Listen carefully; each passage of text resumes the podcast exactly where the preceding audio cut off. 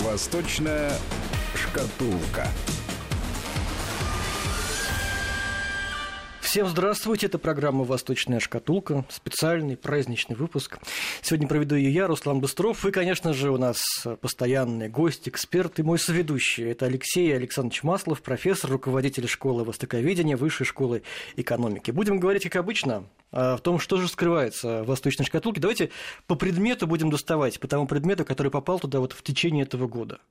Да, это очень хорошо, потому что «Восточная шкатулка», я напомню, предусматривает такую вещь, что э, все не так, как кажется, и э, открывая ее шаг за шагом, слой за слоем, мы обнажаем какие-то вещи, которые, на первый взгляд, были не видны. И вот э, интересно, поскольку мы действительно подводим в известной степени итоги года, итоги азиатского года, что произошло, э, во-первых, конечно, на мой взгляд, э, Азия задавала тон и в торговле, и в политике, да и, строго говоря, и в культуре. И самое главное, Азия получилась основным ньюсмейкером, и тут в кавычках спасибо Северной Корее, угу. которая заставила все страны задуматься над вещами, которые далеко выходят за ядерную повестку, за, собственно, за э, проблемы Северной Кореи, потому что оказалось, что одна страна, не самая мощная по экономике, не самая могучая по политике, не самая известная до этого времени, ну, кроме специалистов, э, внезапно сумела э, заставить о себе говорить, спорить целый ряд стран и даже договариваться те страны, которые между собой, в общем, с большим трудом до этого договаривались. Это том, кто? Ну, прежде всего, конечно, э, Китай и США, угу. которые, которые ни та, ни другая страна в одиночку не смогли решить проблему, и практически до этого года Китай говорил, что все под контролем, мы контролируем Северную Корею, у нас есть специальные связи, есть специальные представители, у нас есть рычаги, и вот если мы на них нажмем, то все будет нормально. Оказалось, не работает. Э, и э, это вообще многим, почему все так э, напряглись, имеется в виду не только вокруг ядерной проблемы, но вокруг того, что, оказывается, страна, которая не подчиняется, она может изменить в известной степени всю политическую конъюнктуру. И, к сожалению, такая страна сегодня не одна вот с такими, давайте честно будем говорить, хулиганскими замашками. И э, дурной пример заразителен. Вот чего боятся, а не только ядерной угрозы. И к тому же э, дошли на сложи очень много сторонников.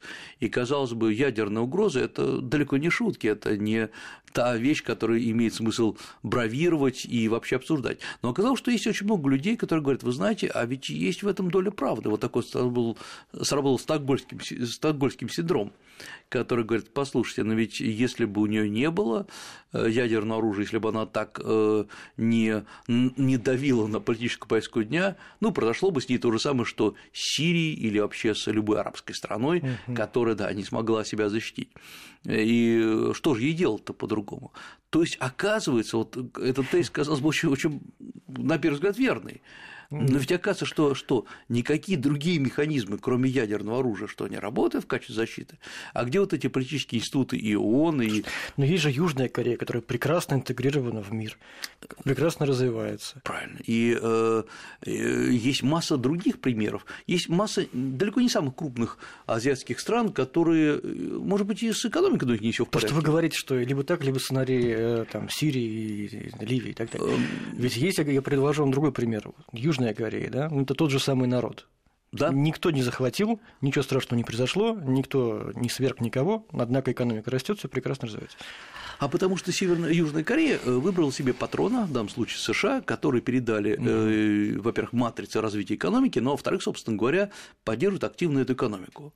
Взамен, правда, размещают свои базы, военные базы, вот э, система ДХАТ на этой территории, и тем самым в известной степени, опять-таки, подвергают Южную Корею опасности, потому что удар, если будет произведен со стороны Северной Кореи, будет, естественно, удар по вот этим вот базам произведен. А, но есть же и другие страны, эм, я бы азиатского региона, не только Восточной Азии. Ну, например, Бирма, она же Мьянма. Далеко не самая развитая страна, 55 миллионов человек, но с очень слабой экономикой, но ей не нужно ядерное оружие, чтобы завыть себе. Да, там долгий процесс восстановления экономики, там, я напомню, было военное Э, военный режим, угу. но шаг за шагом потихонечку вытягивает. Посмотрите Лаос, посмотрите Вьетнам, страны, которые были в коллапсе одно время, сейчас Вьетнам одна из самых лучших стран в этом году особенно стала по инвестициям. Если вот меня спросили, куда сейчас имеет смысл инвестировать, я бы сказал, нет, не в Китай, Вьетнам очень выгодно, пожалуй, Вьетнам, Индонезия, Индия.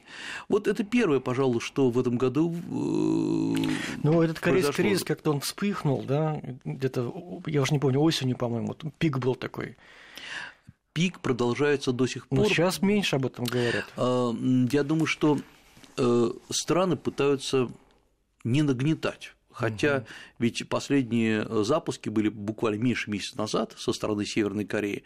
И главная проблема, я напомню, это Олимпиада. Да, да. да. Вот как она себя. Как...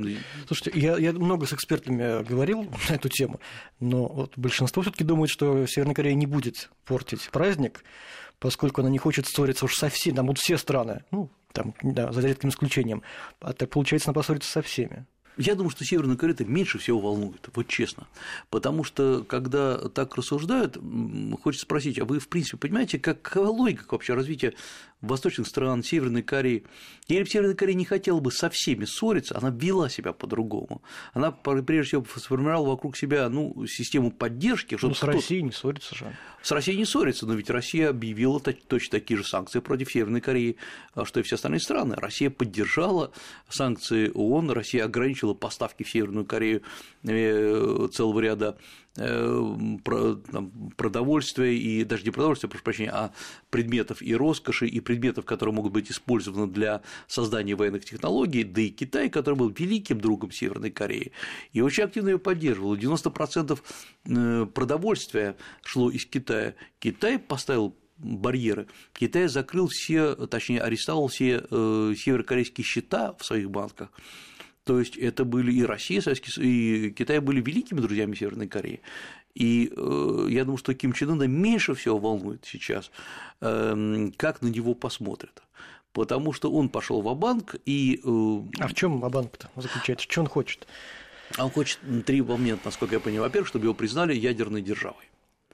А что это даст? Э, это даст то, что Северная Корея входит в клуб ядерных держав и, э, в свою очередь, берет на себя целый ряд угу. обязательств, а с другой стороны, это большое уважение А, во-вторых, он хочет, чтобы было заключено полноценное мирное соглашение, ведь сегодня никакого мирного соглашения вокруг Северной Кореи нет, есть только э, соглашение о прекращении огня, которое было подписано в 50-е годы, и э, с той поры оно не пересматривалось. Э, поэтому мирного договора нет, мира нет в реальности. Ну и, наконец, третий момент, я думаю, что он хочет, чтобы лично Трамп сел напротив него на переговорах, и мы бы обсудили все это дело. И не случайно, э, когда и Россия, и Китай, которые абсолютно свободно переговаривают с Южной, Северной Кореей, э, Северная Корея это не устраивает, потому что Северная Корея не воюет с Россией, она воюет с США. И вот если она посадит за стол переговоров, ну, не может быть не Трампа, а кого-то там Тиллерсона или еще кого-то, это будет всему миру доказано, что маленькая страна, военные силы, угрозы может посадить за стол представителя великой страны. Ну, пока обратные сигналы из Вашингтона, и Трамп не исключает вообще военного удара по Северной Корее. А Трамп все время меняет свое мнение. Он то не исключает, то говорит, что яростью и огнем уничтожим, просто цитируя, цитируя угу. Библию.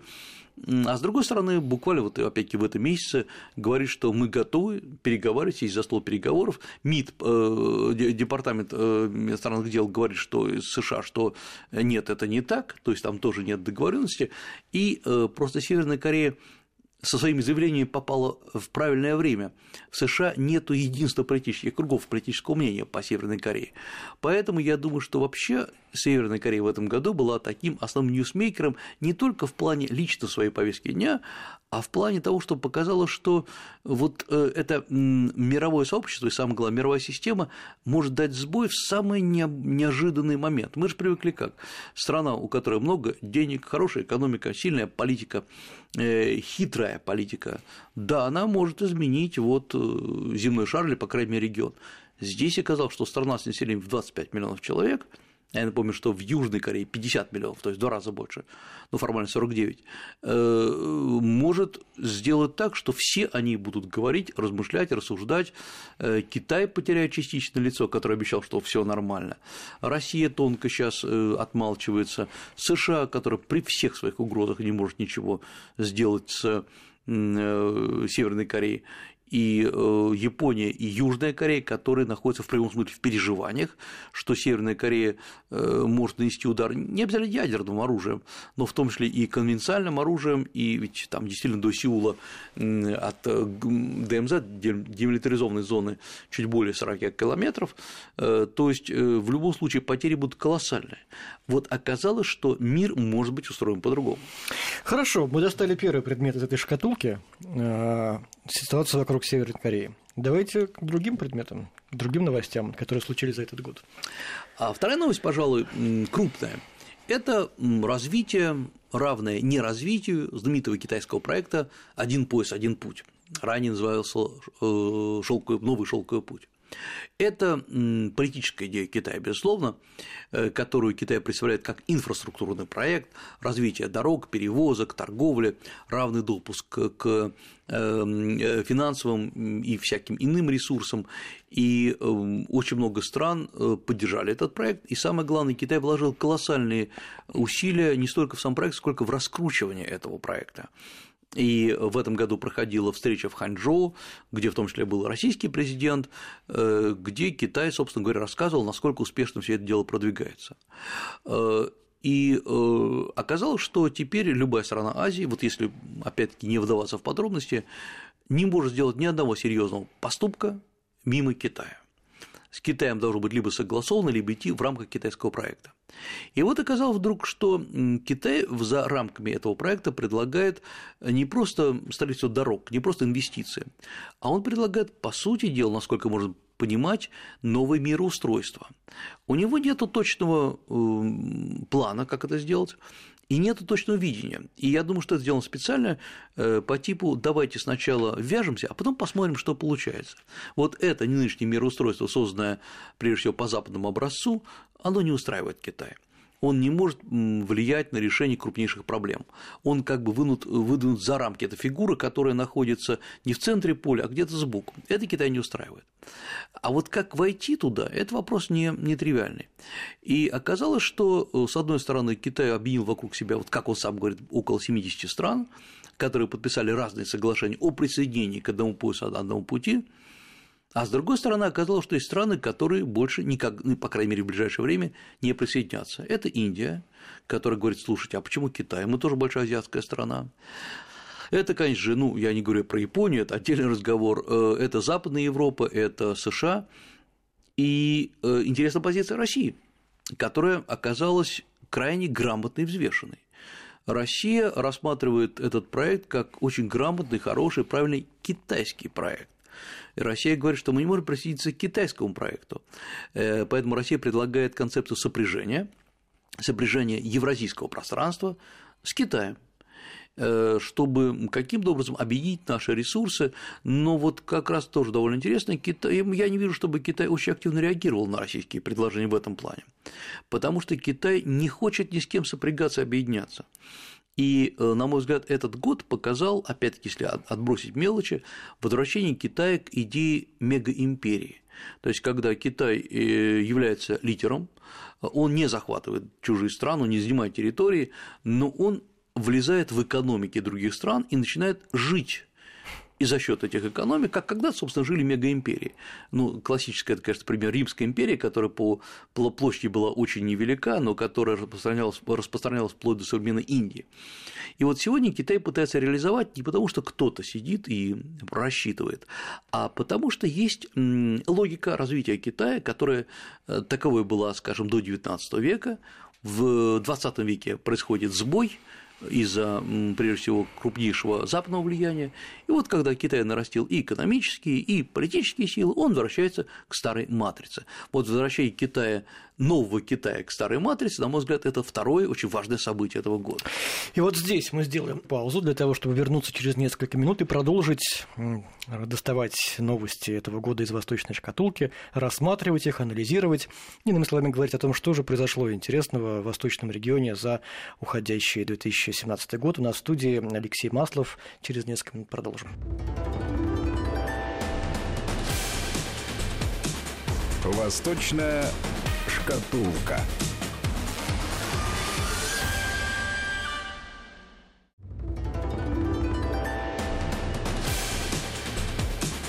Восточная шкатулка. Продолжаем разговор с Алексеем Александровичем Масловым, профессором, руководителем школы востоковедения Высшей школы экономики. Восточная шкатулка у нас сегодня такая праздничная, украшенная дождиком. Или чем, кстати говоря? Мы об этом чуть позже поговорим. Поговорим. Давайте такую удочку. Чем обычно украшают э, на Новый год э, в Китае помещения, там, вещи? Э, Фрукты, красная бумага и различные рисовые лепешки. Вот у нас такая восточная шкатулка. Сейчас закройте глаза на секунду и представьте, какая у нас прекрасная. Две новости мы обсудили, уже достали из этой шкатулки. К третьей новости переходим. Третья новость, она косвенно, естественно, связана с Китаем, потому что Китай тоже э, главный ньюсмейкер. Но здесь э, проявилась еще одна вещь. Э, Новый подъем, я бы назвал бы, малых азиатских стран. Э, Китай долгое время всеми рассматривался как единственный и возможный лидер, самый главный лидер по экономике. И э, до сих пор у многих э, в головах, что Китай – это крупнейшая фабрика мира, которая все производит. Если вы хотите что-то купить или разместить производство, надо ехать в Китай. Э, В Китае все производится все, даже то, что в Китае не должно Наверняка многие россияне на Новый год получат подарки с надписью «Made in China». Э, Сам, и не только это, я думаю, что многие россияне друг другу будут дарить подарки, в том числе своим иностранным гостям с надписью «Сделано в Китае». Да. Я, правда, пытался уже под Новый год заказать кое-что в Китае, уже невозможно, потому что почта переполнена традиционно под Новый год. Это, Да. конечно. Это, это правда. И Ки- говорит о популярности вообще. Из из Китая во все страны мира пошли эти подарки. Да. И вот что получается э, в этом году. Тенденция началась, естественно, давно, но в этом году она активно проявилась. Целый ряд стран – Вьетнам, Индонезия, Малайзия, Филиппины, Камбоджа – оказались по э, размещению предприятий и заказов выгоднее, чем Китай. Потому что Китай подорожал, и сегодня э, рабочая сила, себестоимость рабочей силы, зарплаты в Китае оказались самыми высокими в регионе, ну, уступая только к традиционной Японии и Южной Корее. Слушайте, ну а технологии в Камбодже есть, там все оборудование необходимое. Ну, Конечно, нет. Э, как, да, да. потому вот Китай здесь выступает, начал выступать тем, что называется в экономике фасилизатором. Вы размещаете, приезжаете в Китай, размещаете заказ, китайцы говорят, да, мы все сделаем, и переразмещают целый ряд Ага. узлов, да.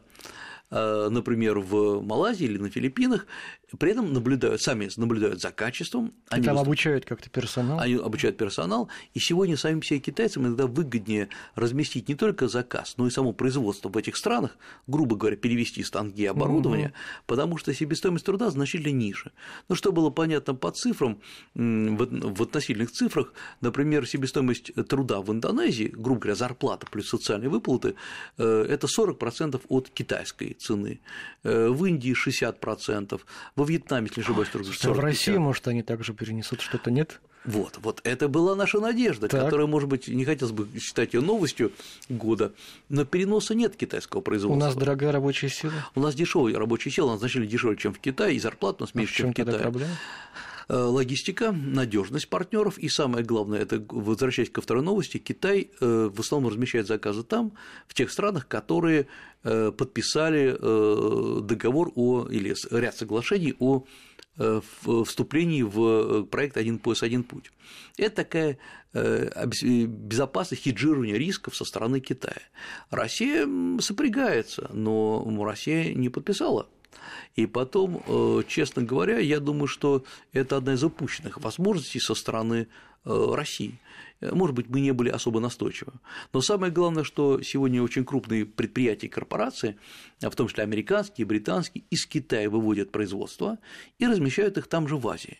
Сам по себе вывод производства – это не дешевая история, потому что надо физически переместить его, но оказывается, это выгодно. И вот когда в этом году, как помните, Трамп заговорил о том, что вообще надо выводить американское производство из Китая куда-то, это не потому, что вот он решил совсем уж загубить Китай, а потому что действительно сегодня производство, размещенное в Бразилии или в Канаде или в Аргентине, выгоднее по деньгам, чем, например, производство в Китае. Не всякое, не любое, но тем не менее, конечно, просто так. Обратите внимание на знаменитую корпорацию Apple, которая выпускала все в Китае, как мы знаем, а в этом году она начала выпускать и в Бразилии, и в Индии э, целый ряд, там, скажем, несколько не буду говорить устаревших телефонов, но прошлых моделей.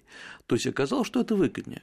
Вот здесь и как следствие Азия становится именно рост цен в Китае, а рост цен идет в Китае не потому, что вот кто-то решил повысить цены, а потому что Китай начинает платить массово пенсии, начинает платить социальные выплаты, страховки. Угу. Естественно, все это закладывается в цену товара.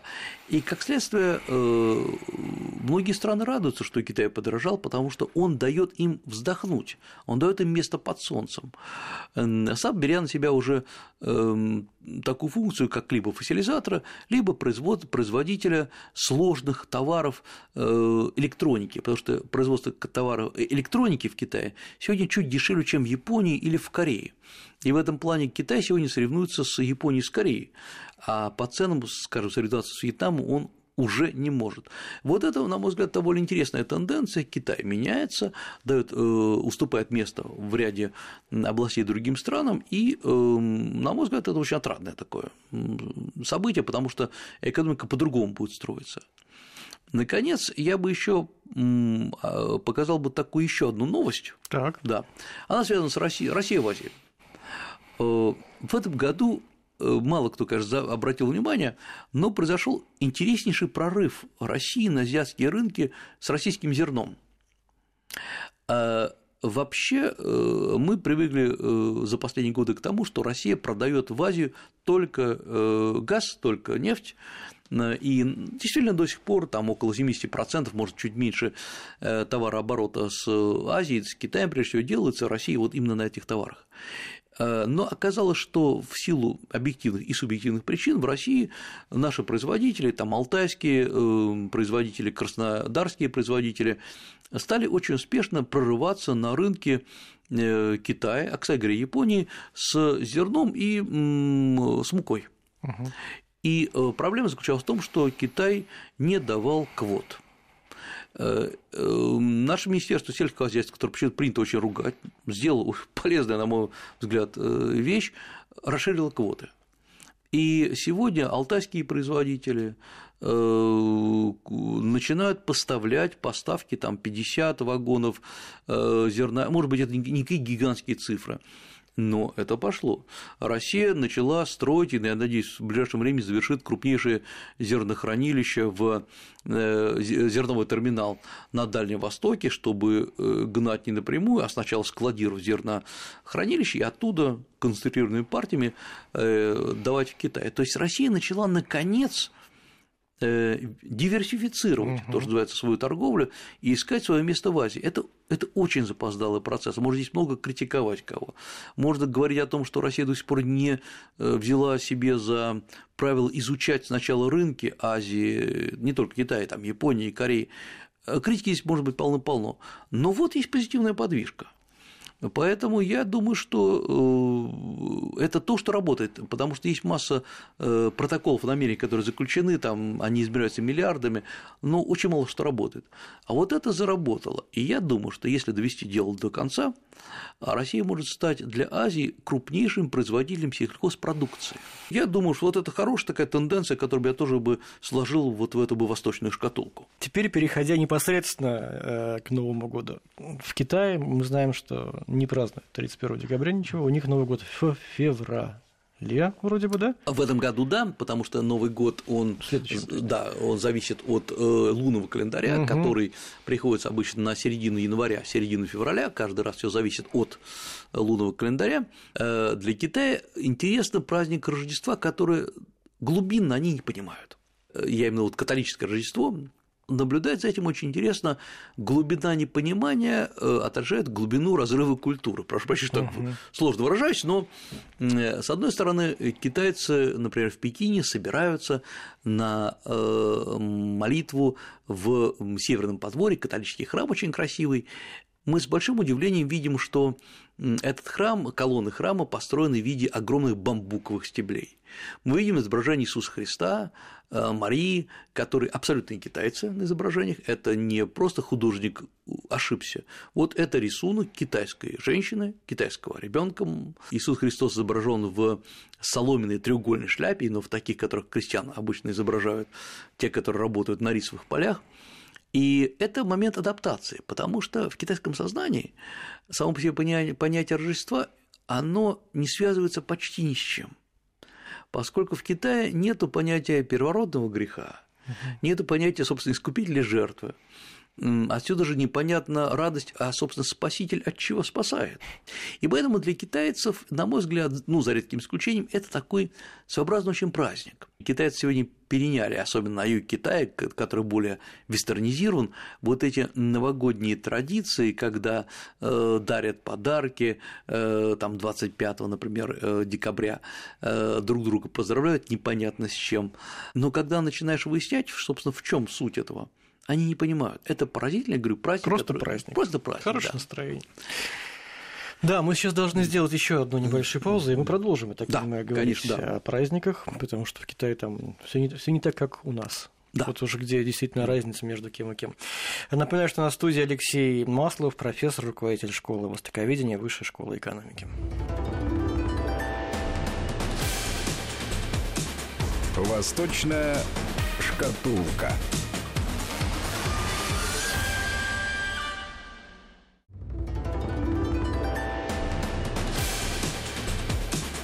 Восточная шкатулка. Возвращаемся в студию. У нас, напоминаю, Алексей Александрович Маслов, профессор, руководитель школы востоковедения Высшей школы экономики. Мы сегодня достаем разные предметы и рассматриваем новогоднюю шкатулку восточную. И как раз говорили мы о праздниках, о том, как отмечают Рождество и Новый год в Китае. Да? Да, я хотел бы чуть-чуть э, переместиться шире, потому что есть в Китае как минимум две территории, ныне китайские территории, когда-то это были колонии, это Макао, угу. она же э, Аумэнь и э, Гонконг, он же Сянган по-китайски, э, куда довольно рано пришли э, миссионеры, католики, и э, там сегодня очень много не просто католических храмов, но там есть какое-то глубинное понимание того, что происходит, потому что несколько сотен лет католической в целом крестьянской пропаганды сыграли свою большую роль. Но вот очень интересно, откуда все это дело взялось, мы должны представить интересную вещь, на которую мы редко задумываемся. Э, в Китае и вообще во всей Азии, в Японии в том числе, в Корее, никогда же не было понятия единого бога. Единобожия никогда не было, и в основном это были поклонения многочисленному сонму духов, это были поклонения эм, э, духу очага, э, это могло быть поклонение белому старцу, это могло быть поклонение горам или каме, вот как в Японии, но это никогда не было единобожие. Э, во-вторых, это никогда не было того Бога, с которым можно было лично беседовать, вот как говорят Бог в, Бог в душе, и как следствие, следствие не было такого ментора, который живет в душе человека, говорит, что правильно, что неправильно, и это э, так нации азиатские формировались в течение столетий. И практически по всей Азии, от Вьетнама до Китая, от Японии до Кореи, э, религиозная картина была одинаковая. И э, когда вдруг приходят католики, я напомню, что они приходят в 15 веке вот на эту территорию, они вдруг предлагают совсем другую концепцию. А, ведь праздники, которые мы до сих пор празднуем, они привязаны э, к неким священным делам, которые для нас важны, но которые в Китае и там в Японии просто не знали. Э, вообще первые католики приходят в Китай, э, ну тогда это еще был Китай, на территорию Макао, часть Китая, еще в 70-х э, годах XVI века и создают там первые открывают католические храмы, и тогда же там переводится в первый раз Библия, Библия Моррисона. Моррисон похоронен в Макао, и эта Библия сыграла поразительную роль, во-первых, после, поскольку в Библии это был даже не перевод, а, можно сказать, пересказ. Но для того времени это был большой подвиг, и э, китайцы узнают, что есть Рождество, э, что люди празднуют и радуются рождению какого-то божества, сути которого они не знают, но событие радостное. Сама, сама по себе Библия сыграла самую поразительную роль в истории Китая, может быть, даже всей Азии, потому что вот этот дурной пересказ Библии, но тем не менее, все таки это была Библия, попадает однажды в руки неудачному чиновнику, который пытался в Китае, это уже 19 век, сдать несколько раз экзамены, э, сдал экзамен на нескольких уровнях и в конце концов приезжает сдавать экзамен в Пекин чтобы сдать экзамен на э, высшую чиновничью степень. После этого, собственно, и можно было получить работу. Это очень ответственная вещь, потому что вся деревня за тобой наблюдает, поскольку все скидываются на поездку в Пекин. Самое главное, что э, вся деревня еще оплачивает тебе и подготовку к этому экзамену. И вот этот чиновник э, сдает экзамен и не сдает его. Это страшный позор. Считается, что он э, после этого испытал свой первый, мы бы сказали, серьезный стресс, у него возникают видения, и он встречается с миссионером, или ошибаюсь, звали Джонсоном. Этот Джонсон дает ему почитать Библию в переводе на uh китайский язык, Библию Моррисона. Тот читает, и однажды в своих видениях вдруг он видит седого белобородого старца, который говорит, что ты мой сын. То есть это вот такая вот э, э, трансляция идеи, что был сын Иисус Христос и вот этот китайский человек. И он вдруг понимает, что он избранный, э, звали этого человека Хун Сючань, и он на основе вот этого вот своего понимания Библии, он решает создать христианское государство в Китае. Э, и речь идет о 1860-х годах, и это, казалось бы, может быть, даже показалось смешным, если бы это не было удачным проектом. Он поднимает крупнейшее за всю историю Китая восстание, восстание тайпинов, которое вошло абсолютно во все учебники истории, мировой истории, китайской истории. Они захватывают колоссальную территорию, он объявляет себя императором, естественно, делает, как всегда, наложницы, свой флаг, свой гимн, свою армию, и э, это было христианское государство. Он запрещает э, людям пить, курить опиум, он требует от них здоровый образ жизни, не изменять женам, то есть все как предписывает угу. Библия. Он вводит празднование Рождества, он пытается ввести даже западный календарь, собственно, 1 января как праздник, и десятилетиями, десятилетия это восстание бушевало в Китае, ну, как бушевало, они жили сначала довольно мирно, но в конце концов э, императорские войска собрали свою волю в кулак и разгромили их. Но это была первая попытка такого создания христианского государства со своим католическим Рождеством на территории Китая. После этого, конечно, надолго все это дело ушло исчезла в, э, где-то э, в древности, но тем не менее это вот э, такая была первая попытка. И влияние тоже, наверное, оказало на умы. Огромное влияние, потому что оно показало, что есть другая традиция. Ведь Китай настолько привык жить в рамках своей традиции, что очень мало замечал другие страны. А вот продолжая историю с вот этими первыми миссионерами, попробуйте для э, китайца или для японца объяснить, что такое первородный грех. Это, это, но для, для этого надо просто перестроить все свои мозги и рассказывать все с самого начала. И с этим столкнулся один из первых христианских миссионеров, знаменитый католик Матео Ричи, который решил проповедовать на территории Китая. Э, но оказалось, что рассказать о искушении, о грехе почти невозможно. И он при, при, решил прибегнуть к потрясающему приему. Он побрился на лысо, оделся в буддийские одежды, со своим э, другом, вторым католическим миссионером, э, который был точно так же одет, они ходили по Китаю, вот в этом регионе, где жили, и рассказывали абсолютно библейские истории, но под видом буддийской проповеди. Поскольку китайцы, честно говоря, не очень хорошо разбираются в догматике буддизма, если вообще о таком можно говорить, это воспринималось во многом как ну, такие очередные буддийские истории. Более того, он отказался от распятия, то есть на китайском э, формале распятия, на китайском кресте не распят Иисус Христос потому что он никак не мог объяснить китайцам, почему нужно поклоняться человеку, который так мучается на кресте. Потому что, опять-таки, надо было рассказать всю предысторию, чтобы понять, в чем суть э, событий. И э, хотя очень многие католики его за это критиковали, его проповедь оказалась крайне популярной. Ему так и не удалось на самом деле, в конце концов, расширить католичество на территории Китая, зато его старший учитель Франциск Ксавье, который тоже был в Макао, очень активно проповедовал в Японии и сумел э, соблазнить в, э, в христианство целый ряд самураев, так называемые э, христианские даймё, которые, ну, было микро-христианское поселение, опять-таки, своим празднованием Рождества, Новым годом на территории Японии. Закончилось это все плохо, их, в конце концов, распяли. Свои же японцы Э, и до сих пор во многих музеях того же Макао висят, э, как воспоминания об этом, картины с распятыми на крестах японскими самураями. То есть это была э, довольно странная эпоха попытки привить новые нравы, новые праздники, новые идеи, которые не встречали, судя по всему, никакого понимания.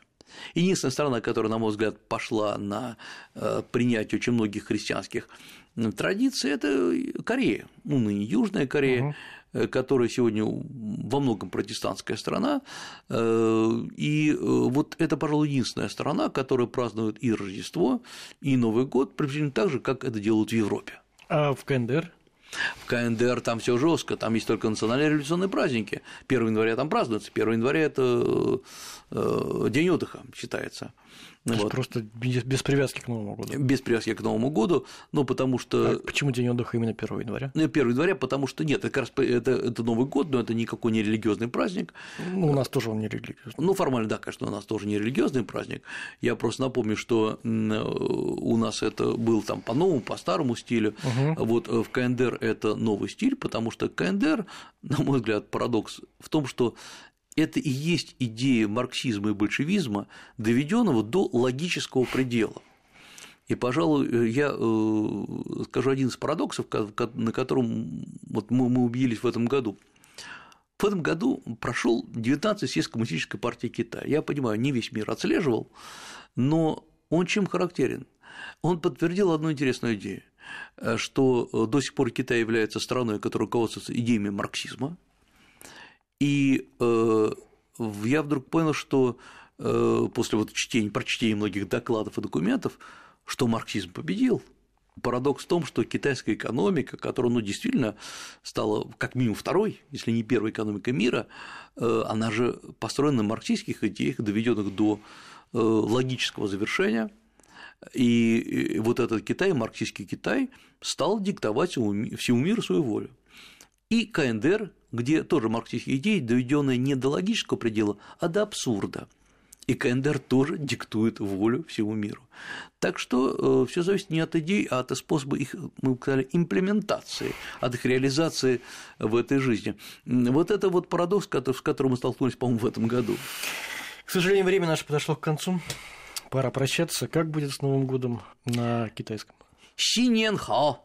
Вот, в общем, вот с этим вас праздником, с Новым годом, я по-русски уж, пожалуйста, скажу. А восточную шкатулку мы, как обычно, откроем уже, правда, в 2018 году, но я думаю, что там будет не менее интересные события, не менее интересное содержимое, поскольку восточный регион – это такой регион и малопонятный, и всегда насыщенный событиями, и кто знает, за, за кем будущее, может быть, как раз, как раз оно там и скрывается от нас пока еще. У нас э, в студии был Алексей Александрович Маслов, профессор, руководитель школы востоковедения Высшей школы экономики. Восточная шкатулка.